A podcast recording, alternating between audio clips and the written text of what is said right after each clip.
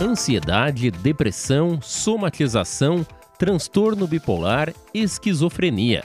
A lista de doenças e transtornos mentais é muito mais extensa e está sempre em evolução, à medida em que novas situações surgem, motivadas pela mudança de hábitos da população mundial. Ao mesmo tempo, quem enfrenta alguma ou algumas destas doenças ou transtornos ainda enfrenta preconceitos, que podem atrasar o início do tratamento e complicar ainda mais os sintomas. Por isso, neste episódio, o podcast conversa com o especialista, recebe o médico psiquiatra, professor e doutor em ciências biológicas João Luciano de Quevedo. Doutor Quevedo, quais são os principais transtornos e doenças mentais que você e sua equipe atendem? É, eu, particularmente, assim, é, eu trato especialmente depressão, tá? é o que, eu, que, eu, que eu sou especializado, e eu tenho aqui no Texas uma clínica especializada em depressão resistente ao tratamento.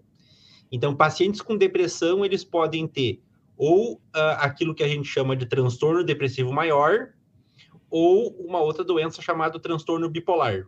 Então, são esse, esse é, o, é o grupo que, que eu vejo no meu dia a dia. Sobre o transtorno bipolar, para a gente começar por uma das, das doenças, um do, dos transtornos que o senhor é, acompanha, acredito que tem muitas dúvidas, né? Porque gera muitas é, informações desencontradas com os pacientes. Uhum é, não é exatamente, ah, hoje eu estou feliz, amanhã estou triste, não é só isso. Isso é algo muito simples para uma situação muito mais é, complexa. Né? é, é, bem, um, é, bem, um é sintoma mesmo. É bem mais complicado, tu tem razão. Porque, na verdade, assim, as oscilações de humor, elas não acontecem exatamente de um dia para o outro, né? A gente está falando uh, de, por exemplo, no paciente bipolar, ele tem uh, fases que a gente chama de mania ou de euforia, uh, que duram, que tem que durar pelo menos uma semana para ser considerado um episódio de mania, e fases de depressão, que tem que durar pelo menos duas semanas para ser chamado de um episódio depressivo. Na prática, o que acontece é que esses pacientes passam a maior parte do tempo deles em depressão, tá? tendo eventualmente algum episódio de mania, e nesses episódios de mania é que uh, é o que caracteriza principalmente a, a doença, porque isso são períodos de elevação excessiva do humor, irritabilidade, aceleração do pensamento, diminuição da necessidade do sono, e eventualmente o paciente pode se envolver em atividades que possam lhe causar algum prejuízo entre esses prejuízos, financeiro também, mas não apenas esse, né, doutor? É, financeiro, porque eles acabam gastando demais, mas também o paciente pode se expor, né? Pode ser inconveniente, se expor sexualmente, eventualmente, e são coisas que vão ser lembradas depois e por bastante tempo, então a gente tenta tratar esses episódios o mais rápido possível para evitar que o paciente seja ridicularizado ou constrangido. O próprio paciente é quem acaba é, percebendo que tem alguma situação diferente, algo que não era comum, é a ele e ele mesmo procura, ou quando é, as pessoas relatam ao senhor, é, ah, mas a minha esposa, o meu marido, o meu uhum. pai, é, indicou que eu procurasse porque eu estou diferente? Uh, em depressão, acontece mais seguidamente que a pessoa se dá conta que alguma coisa está errado e que uh, as coisas não estão funcionando bem. Uh, falando especificamente do paciente bipolar, quando ele está em mania ou hipomania, que é um, um, grau um pouquinho diminuído da euforia, uh, a pessoa se sente bem, uh, bem demais. E aí ela, ela é mais resistente ainda a procurar ajuda, porque ela se sente bem e não tem, perde a noção de que está ridícula, ou que está se expondo, ou que está colocando em risco sua carreira, casamento, etc. Então, então pacientes em mania ou hipomania mais seguidamente vêm a tratamento trazidos por alguém acredito que uma, uma das principais questões que as pessoas é, o perguntam quando em consulta nessas situações e em outras também psiquiátricas é, seja a questão de prazo, né? As pessoas tem, são muito apegadas a prazo. É possível estabelecer ainda que uma média de prazo é, de quanto tempo dura um tratamento deste? Uh, eu, eu, quando, eu dou, quando eu dou aula de, de psiquiatria, no primeiro dia eu geralmente faço a, a mesma brincadeira. Eu levo o livro de psiquiatria é, que na tradução em português tem três volumes, acho que pesa quase uns 10 quilos. Uh, e eu, eu, lanço o seguinte desafio: se achar a palavra cura no livro, tá passado, não precisa mais ir na aula. Até hoje ninguém ninguém veio, tá? Uh, então, assim, vamos sair da psiquiatria e enxergar a medicina como um todo, tá? Sim. O que, que a medicina cura? Infecção urinária, uh, cura um, apendicite, porque faz a cirurgia, tira o apêndice. Um, entendeu? Sim, a, a maior parte das doenças em medicina são doenças crônicas. Diabetes, hipertensão, artrite reumatoide, etc, etc, etc, etc. Então, não tem por que ter uma expectativa de que as doenças psiquiátricas vão ser diferentes. São, então, na verdade, sim, são doenças crônicas que requerem tratamento ao longo da vida. Eventualmente, em alguns momentos com medicação, ou eventualmente em alguns momentos sem medicação, mas sempre vai ter que ter uh, algum cuidado médico. Sobre ainda essa situação que o senhor comparou, né, doutor, com outras doenças crônicas, hipertensão, diabetes, estas crônicas já que muitas pessoas têm e tratam, ou algumas que não tratam, têm consequências se não tratadas. No caso das doenças psiquiátricas, essas que duram a vida toda, que são crônicas, é, quais são os problemas é, de a pessoa não tratar, achar que está tudo bem? Uh, então, é, isso varia de doença para doença. Mas, assim, por exemplo, no caso da depressão, uh, a doença vai se agravando ao longo do tempo e em algum momento tu não vai conseguir trabalhar, tu não vai conseguir estudar, tu não vai conseguir cuidar da tua família eventualmente tu vai evoluir para ter pensamentos uh, de morte, eventualmente pensamentos de suicídio, suicidas e eventualmente até cometer o, cometer o suicídio. Então não dá para deixar a doença correr sozinha, né? Ela vai seguir o ciclo natural dela de se agravar ao longo do tempo, assim. Uh, como qualquer doença em medicina, tratamento precoce é o segredo do sucesso, né? Então, quanto mais cedo for feito o diagnóstico, quanto mais cedo a pessoa começar a tomar a medicação, uh, menos chance tem da doença se tornar grave e eventualmente intratável, né? Ainda em relação a isso, é, o senhor comentou é, do, do, livro, do principal, que é o DSM-5, o senhor me corrija, por favor, fique à vontade se eu estiver errado. É, ele é muito, eu já, já ouvi pessoalmente esse livro, é uma coisa enorme, né? um livro extremamente é, volumoso. É, são muitas doenças, muitos transtornos psiquiátricos, e vários deles têm sintomas muito parecidos, né? Por isso a importância é de as pessoas procurarem um profissional já capacitado, um profissional da área para diferenciar uma situação da outra. É. Não é, os diagnósticos não são óbvios. Às vezes tem algumas obviedades que uh, se, por exemplo, sim, nem todo paciente triste tem depressão, né? Nem todo pode ser alguma outra doença psiquiátrica, né? Só a tristeza sozinha não caracteriza uh, nenhuma doença psiquiátrica, né? Então, tu tem que investigar. E aí, o DSM-5 que tu mencionou, ele é um manual de diagnóstico da Associação Americana de Psiquiatria. Tá, uh, tá para sair uma revisão dele nos próximos um ou dois meses, trazendo algumas, alguns ajustes em relação à edição anterior. Uh, isso está sempre em evolução, porque coisas novas surgem. Então, por exemplo, uh, dependência à internet isso uma do... existiam outras dependências, né? Dependências ao jogo, dependências ao sexo, a drogas, álcool, etc, etc, e não existia internet. Agora existe inter... internet, então tu tem um novo tipo de problema que tu tem que caracterizar quais são os sintomas, como é que caracteriza e que tipo de tratamento tu tem que fazer. Por exemplo, então só para te mostrar como as coisas evoluem de acordo com a evolução da sociedade. Ainda em relação à evolução, acho que é um ponto importante a gente tocar, né, doutor, porque quando as pessoas nunca foram ao psiquiatra, tem muitos mitos, é porque a psiquiatria que é mostrada nos filmes, principalmente que retratam é, situações do século passado, do início do século XX, início da própria psiquiatria são situações que não ocorrem já há muito tempo na especialidade, que acabam assustando e causando é, um certo receio nas pessoas, né? Como é que é essa situação? Como é que acontece a consulta? É, é que assim, é que provavelmente é, coisas que aconteciam na cirurgia há 100 anos atrás eram bem assustadoras. Uh, só que, uh, a, a, a, por exemplo, assim, tu tem uma, um câncer. Um câncer é uma coisa tangível, é visualizável Tu vê, que a, tu vê que a pessoa fez a cirurgia, ela te mostra a cicatriz, ela vai fazer a quimioterapia, todo mundo fica com pena, todo mundo fica solidário.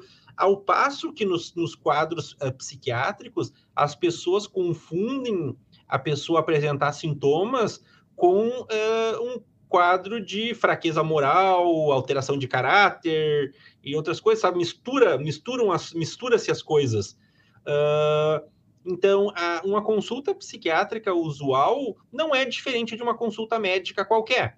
Uh, provavelmente a maior diferença, assim, é de que a consulta é mais longa, porque tu tem que entender realmente o que está acontecendo, analisar os sintomas, uh, eventualmente falar com algum familiar, se for o caso.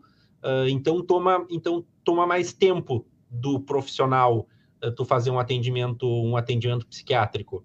Ainda em relação ao próprio atendimento, né, tem essa situação de que a pessoa ela precisa contar ao, ao médico, ao psiquiatra, todos os sintomas, mesmo aqueles que para ela é, são traços da sua personalidade, porque pode ser algo que está há tanto tempo com a pessoa que ela já se acostumou, mas é um traço, é um transtorno, é alguma coisa que pode ser tratada. Exata, exatamente. E aí, quanto mais experiente o médico é, mais ele vai ter habilidade de fazer as questões certas, né? Porque, na verdade, tu, tu tem que guiar o paciente né, naquilo que, na descoberta do que está errado, né? O que, que tu sente, como é que é, começou quando, ah, ah, ok, eu me sinto triste, tá, mas como é que é essa tristeza?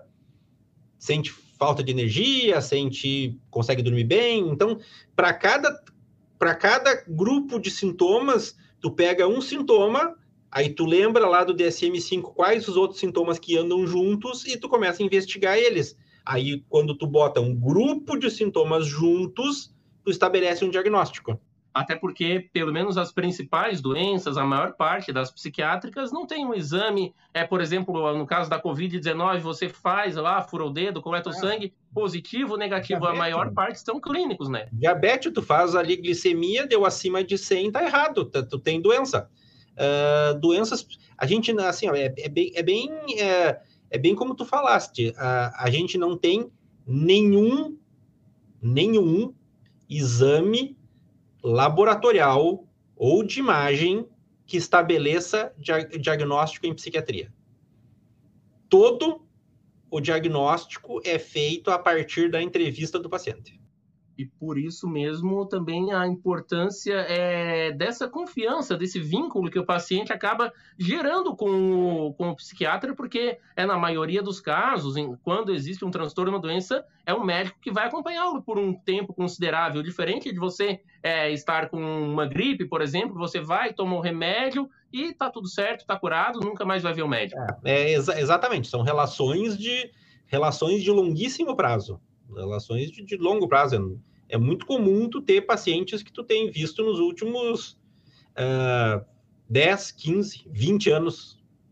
Tu viu lá quando o paciente tinha 20 anos de idade e tu acompanha ele ao longo, ao longo da vida, com períodos bons, com períodos ruins, com períodos que tu tem que ajustar a medicação, como um paciente com diabetes, né?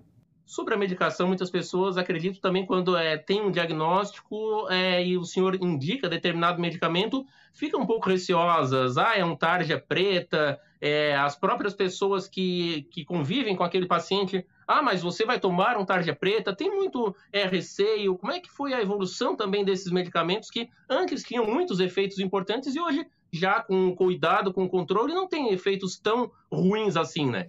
É, a, a, princípio, a, a, gente tenta encontrar a medicação certa para cada paciente que uh, faça o efeito clínico desejado e que tenha a menor quantidade possível, se possível, nenhum efeito colateral, né? Uh, obviamente, os primeiros medicamentos que a gente tinha no passado, eles tinham mais efeitos colaterais, né? Os mais sedativos, assim como os primeiros tratamentos para diabetes eram horrorosos, né?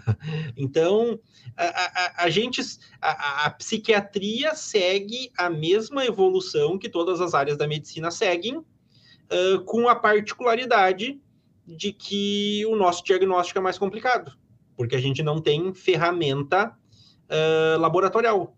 Então, mas assim, os medicamentos funcionam, funcionam muito bem, para muitos pacientes uh, é o suficiente para controlar totalmente os sintomas e, e para permitir que eles tenham uma vida totalmente normal.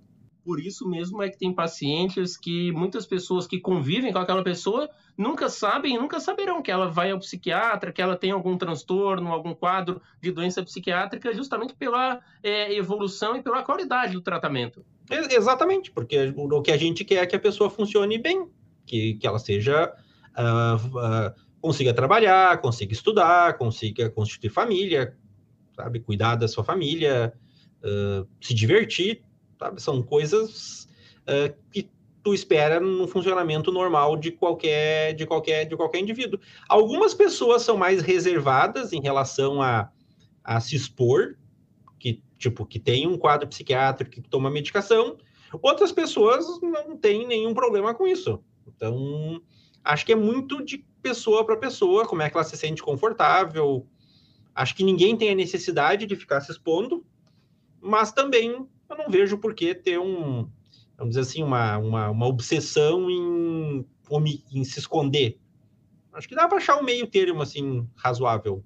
É, em algumas situações que o senhor respondeu, nós comparamos é, as doenças psiquiátricas, os transtornos da sua especialidade com hipertensão, com diabetes, que são é, situações em que os filhos de pacientes com estas doenças é, têm maior probabilidade é o mesmo caso, ou pelo menos em parte das doenças hum. psiquiátricas, tem isso também? Mesma coisa e para algumas delas até mais. Então, são, a gente não sabe exatamente uh, qual ou quais genes são responsáveis por isso. Uh, a gente tem certeza de que não é um gene só, é um conjunto de, de genes, que a gente chama de, de uma herança poligênica, mas sim existe uh, hereditariedade na maior parte dos quadros dos quadros psiquiátricos. Com relação à hereditariedade, é, por exemplo, se eu tenho alguém que teve alguma doença, que tem alguma doença psiquiátrica, como é que eu posso fazer para prevenir, para tentar diagnosticar o mais rápido possível, é, se é que essas situações são possíveis? A gente, assim, a gente não tem muita, muita ferramenta para fazer prevenção primária, ou seja, algo que tu possa fazer antes do, do sintoma do sintoma aparecer. Mas com certeza, se tu tem uma, um histórico familiar de doença psiquiátrica, uh, quanto mais saudável for tua vida, menos chance de tu desenvolver a doença. Uh, e, em especial, quanto mais tu puder evitar maconha, melhor. Tá? Uh, cannabis está relacionada com uh, o desencadeamento de vários quadros psiquiátricos, em especial a esquizofrenia, que é uma doença psiquiátrica grave. Então, se tu já tem uma genética desfavorável e aí, em cima dessa genética desfavorável, tu tenta brincar com fogo, a perspectiva de sair queimado é bem, é bem razoável. Senhor citou a cannabis, a maconha. Tem outras substâncias, até mesmo medicamentos é, ou hábitos de vida que podem favorecer ou provocar mesmo uma doença psiquiátrica? não provocar, mas acho que elas podem, digamos assim, é, é, des, desencadear algo que já aconteceria de qualquer, de qualquer maneira, né? Um, abuso de álcool, o próprio abuso da maconha que eu mencionei antes, a, medicamentos para emagrecer, aqueles medicamentos, as anfetaminas, então, todas, uso de esteroide anabólico, testosterona, então, tudo que se usa de uma maneira não sem indicação médica uh, para um objetivo diferente daquele para qual a substância foi criada uh, vai não vai acabar bem com uma chance razoável se essa substância fizer ação sobre o cérebro de desencadear um quadro psiquiátrico sobre substâncias nos Estados Unidos é muito comum o abuso dos opioides, é um grande problema de saúde pública. No Brasil, isso não acontece tanto, mas tem a automedicação de medicamentos psiquiátricos, é como é, clonazepam, diazepam, que você é, tem, não usou, dá para o vizinho. Como é que é o perigo da automedicação para essas doenças psiquiátricas? A automedicação é um problema para para todas as áreas, né? Não só especificamente para as doenças psiquiátricas, né? Olha, olha o mal que o abuso de antibiótico causou, né? Em gerar uh, bactérias resistentes. Uh, na verdade, assim, eu acho que no Brasil, em especial, a gente tem um problema sério de uh, não precisar ter prescrição médica para um monte de remédio, né? aqui nos Estados Unidos, que é onde, onde eu vivo nos últimos oito anos, tu compra sem receita médica, tu compra Tilenol e uh, ibuprofeno, e acabou por aí. O resto tudo é, tipo, a farmácia parece um supermercado, de tanta coisa que tem, assim, de opções, de coisas não, não exatamente remédio, mas lá para pegar remédio mesmo, de qualquer tipo, tu tem que ter, tu tem que ter a prescrição, e é contadinho os comprimidos, então uh, eles vendem infracionado, então não fica sobrando remédio em casa, então se tu precisa de 20 comprimidos do antibiótico, não é que nem no Brasil que tu tem que comprar uma caixa com 30 e sobra 10 lá que depois sei lá o que tu vai fazer. Se tu precisa de 20, eles vão te vender 20. Então, acho que tem coisas que podem melhorar uh, da forma pelas quais as medicações são prescritas e controladas que uh, vão evitar esse tipo de, esse tipo de, de abuso uh, de medicamentos que sobraram uma das suas especialidades, a principal delas, né, doutor Quevedo, é a, a depressão e principalmente a depressão é, resistente, de difícil tratamento. É, é possível afirmar alguma pesquisa ou pela sua própria é, observação em consultório que esses quadros de ansiedade e depressão, depressão grave, aumentaram com a pandemia da Covid-19? Tu sabes que parece que realmente sim, cara. Tem Uh, tem já bastante, vários estudos que foram feitos em vários lugares do mundo onde aconteceu a, a, a, a, a pandemia, e uh, sim, uh, houve um aumento de sintomas depressivos e sintomas de ansiedade, por conta da, da situação. Acho que o dito distanciamento social foi um fator importante em relação a isso. Seres humanos são seres sociais, uh, e de repente todo mundo fica meio isolado e paranoide que vai pegar o vírus e que eventualmente vai morrer com isso, isso não ajudou muito.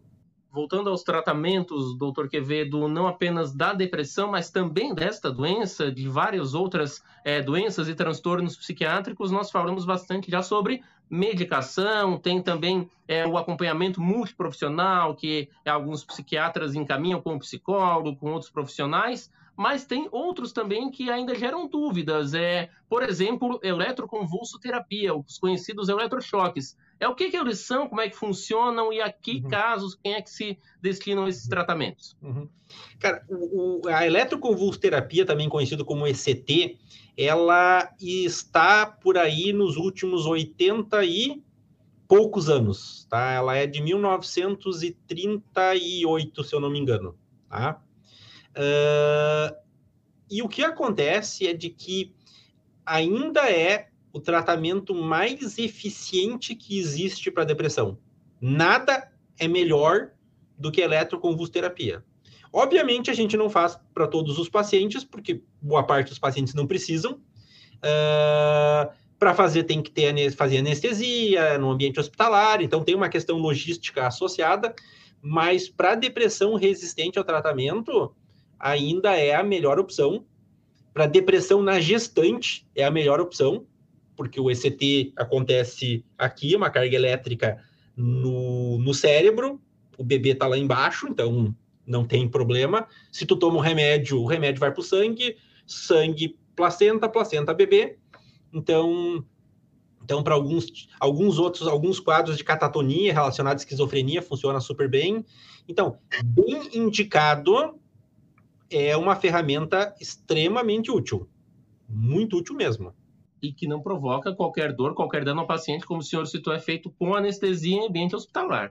Exatamente, assim, o efeito colateral mais comum, assim, é alguma, alguma comprometimento de memória, mas sobretudo uh, não memórias passadas, são mais memórias que, de coisas que acontecem naquele período em que tu está fazendo ECT sabe? Naquelas duas, três, quatro semanas que está fazendo ECT, algumas coisas ficam meio nebulosas na memória do paciente. sobre a depressão de difícil tratamento, é, existe um perfil, é, seja socioeconômico, seja de idade ou é, de gênero, que é mais prevalente no caso da depressão de difícil tratamento? Infelizmente, não. 30% dos pacientes com depressão têm é, depressão de difícil tratamento. Tá? E aí, para esses uh, 30% dos pacientes, a gente precisa ter outras alternativas de tratamento, né? Tu mencionaste uma, que é o ECT, Uh, tem uma outra que é um pouco menos invasiva do que a CT, bastante menos invasiva, na verdade, que é a estimulação magnética transcraniana.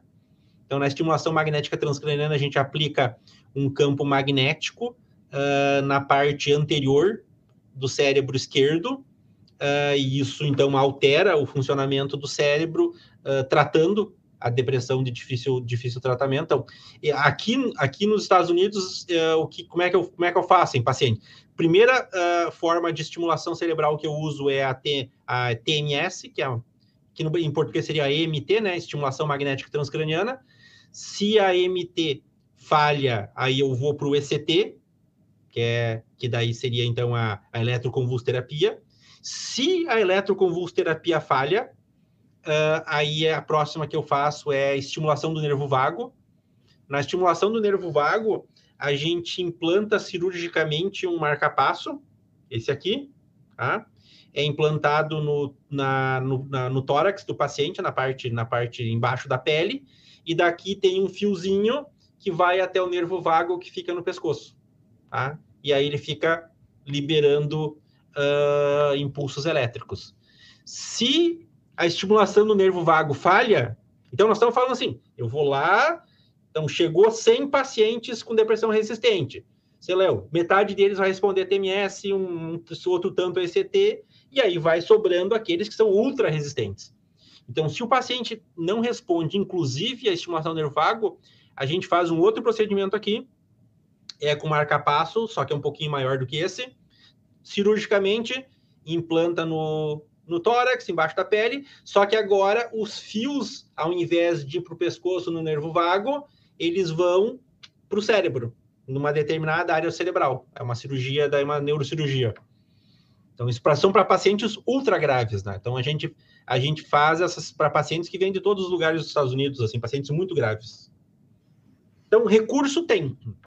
Com certeza, né, doutor? E em relação a esses quadros de difícil tratamento, é, o senhor está num, dos maiores, se não maior centro de, é, de medicina do mundo, que são os Estados Unidos, né? Reconhecidos é, mundialmente. Mas é, no Brasil, aqui na nossa região, no sul catarinense, é, o que, que, existe de tratamentos? É que o senhor conhece, pelo menos, é, a esses níveis? É possível comparar com o nível americano?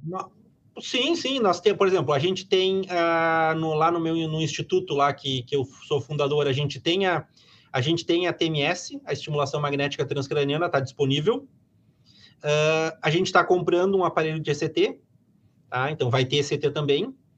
A gente faz a administração de ketamina, que é uma outra, uma outra técnica de, de tratamento para depressão resistente. Uh, eu estou levando para o Brasil o estimulação do nervo vago. Então, como sou eu que estou levando, então o primeiro lugar do Brasil que vai ter vai ser aí, né? E aí, mais tarde, a gente vai ver a história da, da estimulação cerebral, cerebral profunda, DBS, DBS, né? Mas acho que tendo, tendo TMS, tendo ECT, tendo a ketamina e, eventualmente, mais estimulação do nervo vago, eu acho que tu tem um arsenal melhor que a maior parte dos lugares nos Estados Unidos se é possível é, estimular o cérebro em determinados pontos com essa tecnologia que o senhor mencionou. É, pelo contrário, quando você sofre, por exemplo, é, um trauma, seja um acidente, seja um caso, é, por exemplo, de um assalto, de uma agressão, é, é possível que essas lesões, esses impactos no cérebro, na região do crânio, provoquem algum transtorno psiquiátrico a longo prazo? Ah, tu disse tipo um traumatismo craniano? Sim, sim por exemplo, uma é. batida de carro, de moto. É, infelizmente, sim infelizmente. E já tem estudos muito bem feitos, tem estudos muito bem feitos, inclusive no Brasil, uh, que a gente fez uh, uh, com a, vendo pacientes lá de Florianópolis e também do, no Hospital São José. Isso aí, foi um estudo que a gente fez. Florianópolis, no hospital. Hospital público tem em Florianópolis, agora me fugiu. Hospital regional, tá? E no Hospital São José em Criciúma. A gente acompanhou esses pacientes depois do traumatismo crânioencefálico por mais de um ano, não lembro exatamente o tempo, e sim, eles têm bem mais uh, transtornos psiquiátricos comparando com quem nunca teve um traumatismo craniano. Entre todos os transtornos psiquiátricos, é, alguns deles são mais comuns a alguma idade ou são mais diagnosticados em determinada idade, seja criança, jovem ou na terceira idade, doutor? Assim, quanto mais cedo começa o transtorno, mais grave ele é, tá? Uh, então, assim, a maior parte dos transtornos psiquiátricos, eles aparecem no adulto jovem. Então, vamos colocar ali entre os 15 e os 25 anos de idade, a idade mais típica para começar, sobretudo os mais graves. Quais são esses mais graves? É um deles, acredito, seja a depressão resistente, mas é, aqueles menos comuns, mas tão graves quanto, se não mais graves, aqueles até mesmo que acabam também é, retratados em filmes, por exemplo, quais são os principais? Esquizofrenia é, é uma, uma, uma doença que costuma é, se manifestar no, no, no, adulto jovem. Eu sempre digo que é a, a, é a doença do primeiro semestre da faculdade, né? Porque é, sai de casa, vai para faculdade, já tinha uma tendência de ter doença, de repente já vinha fumando uma maconhazinha de vez em quando e surta. É, tem um episódio, uh, um episódio psicótico, e aí tem que abandonar a faculdade, aí a vida vira de perna pro ar e muda totalmente de, de, de destino. Uh, depressão come, costuma começar nessa época, transtorno bipolar nessa época, uh, quadros de ansiedade, então a maior parte das coisas começa mais ou menos nessa, nesse, período de, nesse período de vida. Para finalizar, doutor João Quevedo, é em relação é, à importância do acompanhamento, seja é, de um amigo, como você falou, é, da faculdade, que está morando naquele momento com aquela pessoa, ou mesmo da família, para detectar e também para acompanhar, nesse caso, por exemplo, uma depressão é, grave, que a pessoa não pode ficar sozinha porque corre o risco é, de cometer suicídio, de tentativa, pelo menos, é, ou algum surto. Qual é a importância e como que a pessoa que está convivendo com o paciente deve agir nessas situações? Eu acho que uh, tudo depende do transtorno. Então, vamos dizer assim, por exemplo, depressão. Depressão é uma pessoa mais suscetível para, tipo, ouvir. Olha, acho que tu anda meio para baixo, tu tá meio desanimado, quem sabe tu vai dar uma olhada nisso. Tipo, é mais a pessoa é, aceita melhor. Agora, por exemplo, uma pessoa que está em surto psicótico, ela não vai levar muito bem tu dizer que ela tá alucinando ou tá paranoide. Então, às vezes, tu precisa entrar em contato com a família, e a família precisa tomar providências, e, e o tratamento, às vezes, de início nesses quadros psicóticos é um pouco mais impositivo, diferente de depressão, ansiedade outras, outras coisas. Porque, na verdade, assim, o que se quer, ao final de tudo, é proteger o paciente dele mesmo. Então, certo. o paciente não querer, se, não querer se tratar nem sempre é algo que a gente leva tanto em consideração, sobretudo nesses quadros mais graves. Vou lhe pedir a gentileza de mais uma última pergunta, doutor. Prometo que essa é a última. É, na comparação, aqui no Brasil existe nos últimos anos é, aquela chamada luta antimanicomial, é, evitando, tentando pelo menos ao máximo evitar as internações psiquiátricas. Qual é o paralelo que dá para fazer dessa situação das internações, quando necessárias, com os Estados Unidos? É uma situação que é mais comum aqui, mais comum nos Estados Unidos? Como é que funciona isso? Tudo que é ruim chega por último no Brasil. Tá? Então, essa, essa conversa antimanicomial ela já correu o mundo todo. Uh, o último lugar do mundo que se fala disso é no Brasil. Tipo, os outros lugares do mundo já superaram isso, eles já passaram por essa situação, eles já fecharam maciçamente os hospitais psiquiátricos, eles já encheram as ruas de indigentes uh, que têm doença psiquiátrica e, portanto, não conseguem trabalhar e ficam bebendo o dia inteiro, usando droga, etc, etc. Eles já passaram por isso. E aí eles já estão numa outra fase que é de reconstrução do sistema de suporte, de ter internação, de ter. Então, só para te ter uma ideia, aqui no, na universidade que eu trabalho, a gente tem um hospital psiquiátrico de, com 254 leitos, tá? Uh, a gente está construindo e terminando de construir um segundo bloco com mais 300 leitos, financiado pelo Estado. Então, é uma demanda bastante grande, então, né? A demanda, a demanda sempre existiu. Então, assim, a demanda, a demanda existe, porque não, a, a, a ideologia não suplanta a biologia. Então, as pessoas têm quadros psiquiátricos desde que o mundo é mundo. Lá na Bíblia, se tu for ler lá sobre o rei Saul, tu vai ver que ele tinha depressão, provavelmente ele era bipolar. Uh, então, sempre existiu doença psiquiátrica, sempre vai existir. E tu achar que isso é um construto social ou não, não vai mudar o fato de que famílias que estão enfrentando esse tipo de situação, elas precisam ter seu ente querido uh, hospitalizado, assim como quem tem apendicite precisa ir para o hospital e fazer cirurgia, assim como quem tem um quadro de diabetes descontrolado precisa também ir para o hospital e, e ter sua diabetes controlada e assim, assim por diante. Então, a o, a internação psiquiátrica ela serve para quando o tratamento ambulatorial ele não é o suficiente.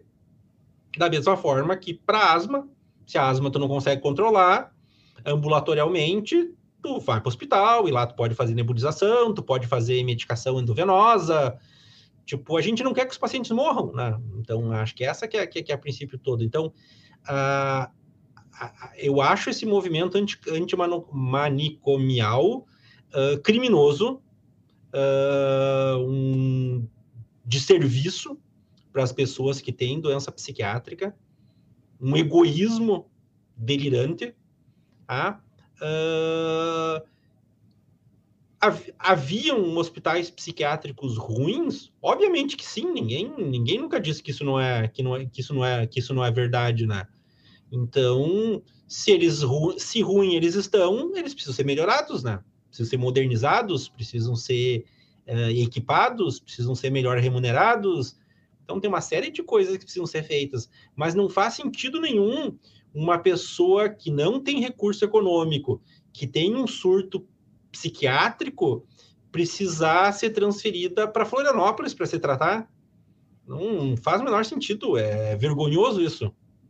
Então, uh, os, os, cada, todo, todo hospital geral deveria ter uma unidade psiquiátrica, assim como, assim como tem a UTI, tem que ter a unidade psiquiátrica, tem que ter a ortopedia, tem que ter a maternidade, né? A psiquiatria é parte da medicina, né?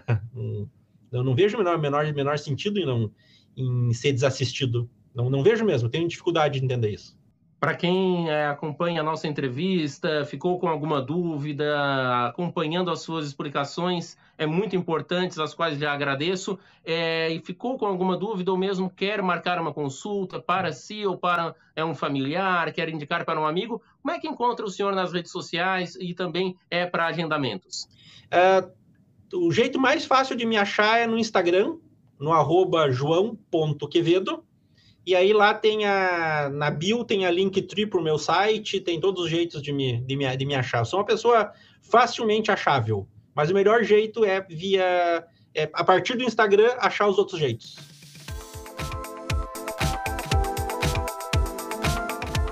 Se você tem dúvidas sobre saúde mental, enfrenta alguma doença ou transtorno, ou precisa de atendimento para algum familiar, não espere mais. Aproveite e inscreva-se em nosso podcast e fique por dentro dos assuntos relacionados à saúde, prevenção e tratamentos. Um abraço e até o próximo episódio.